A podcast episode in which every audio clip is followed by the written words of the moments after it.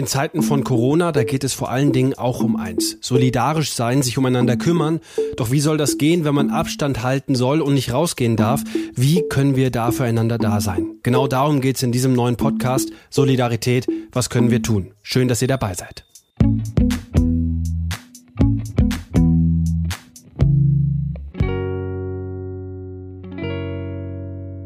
Es sind wirklich verrückte Zeiten, in denen wir das Haus eigentlich nur noch dann verlassen dürfen, wenn es gar nicht mehr anders geht, in denen wir uns eigentlich nicht mehr auf weniger als zwei Meter nähern dürfen und trotzdem und vielleicht gerade deswegen gibt es gerade Menschen, gibt es Gruppen und Organisationen, die helfende Hände brauchen und das teilweise mehr denn je. Doch wie kann man das machen? Wie können wir uns in Zeiten von Corona sozial engagieren? Darum geht es in diesem neuen Podcast. Solidarität, was können wir tun?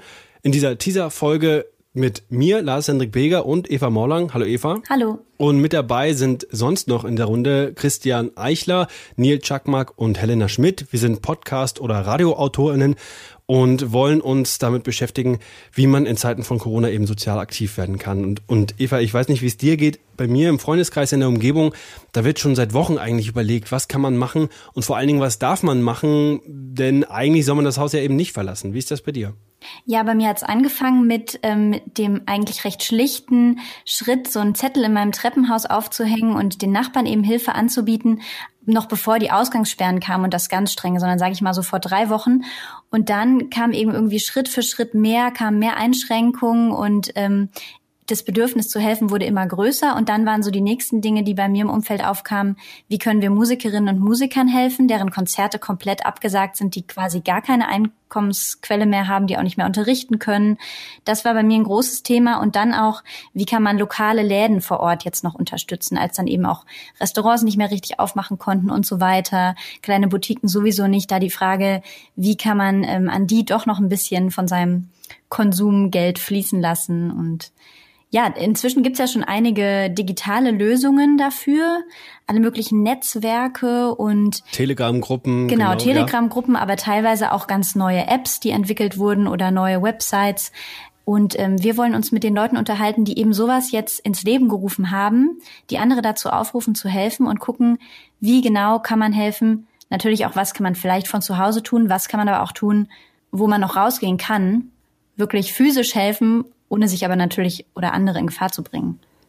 Du hast es jetzt auf jeden Fall schon gesagt, ne? das hat eigentlich, glaube ich, bei jedem so ungefähr angefangen mit, kann ich für meinen Nachbarn einkaufen gehen, ähm, kann ich vielleicht den Hund Gassi führen und mittlerweile, mir geht's so, wenn ich das Radio anmache, habe ich das Gefühl, jeden Tag ähm, gibt es eigentlich ein Interview mit jemandem, der eine Organisation, für eine Organisation steht oder spricht, ähm, an die ich noch nicht gedacht habe, die jetzt auch gerade vor ganz neuen Herausforderungen steht.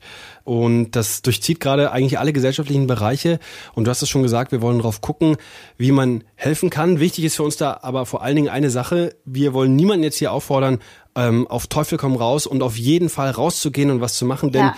auch für uns gelten die Vorgaben, dass man, wenn man nicht muss, dann doch lieber zu Hause sein sollte. Und erst recht Menschen in Risikogruppen. Also bringt euch auf gar keinen Fall in irgendeine Gefahr. Da müsst ihr auf euch achten und auch auf eure Mitmenschen achten. Denn zu Hause bleiben kann halt eben auch gerade einfach bedeuten, ein Leben zu retten. Genau. Und was ich auch noch ganz wichtig finde im Moment, wir wollen natürlich auch keinen zusätzlichen Druck aufbauen.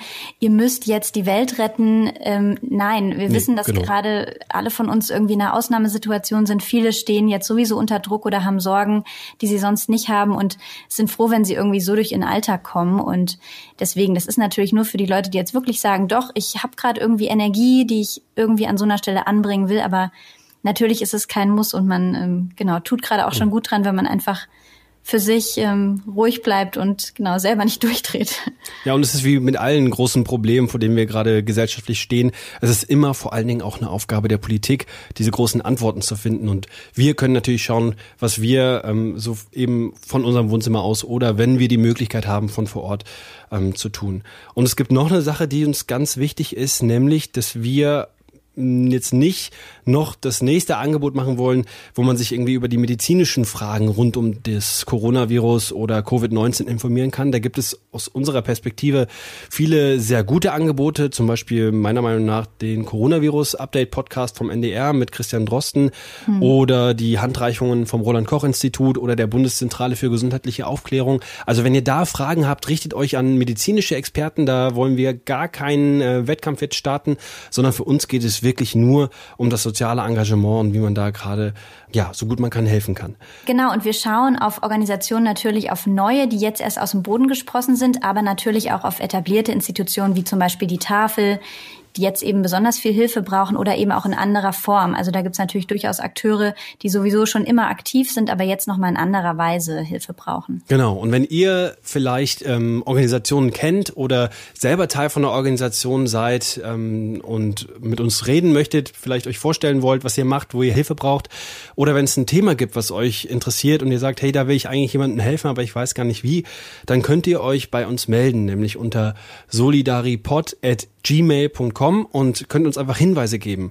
Und äh, das nehmen wir auf jeden Fall auf. Wir schauen da täglich rein und hoffen, dass wir da äh, von euch viel Unterstützung kriegen. Und dann wollen wir hier zweimal die Woche in einer neuen Folge eben diese Projekte vorstellen. Und ähm, dazu, genau, sind wir dann zu fünft. Es werden wahrscheinlich in jeder Folge immer eher zwei von uns mit dabei sein. Und wir machen uns jetzt an die Arbeit, würde ich sagen, Lars. Genauso machen wir es, aber an die Arbeit und wir hören uns nächste Woche. Bis dann.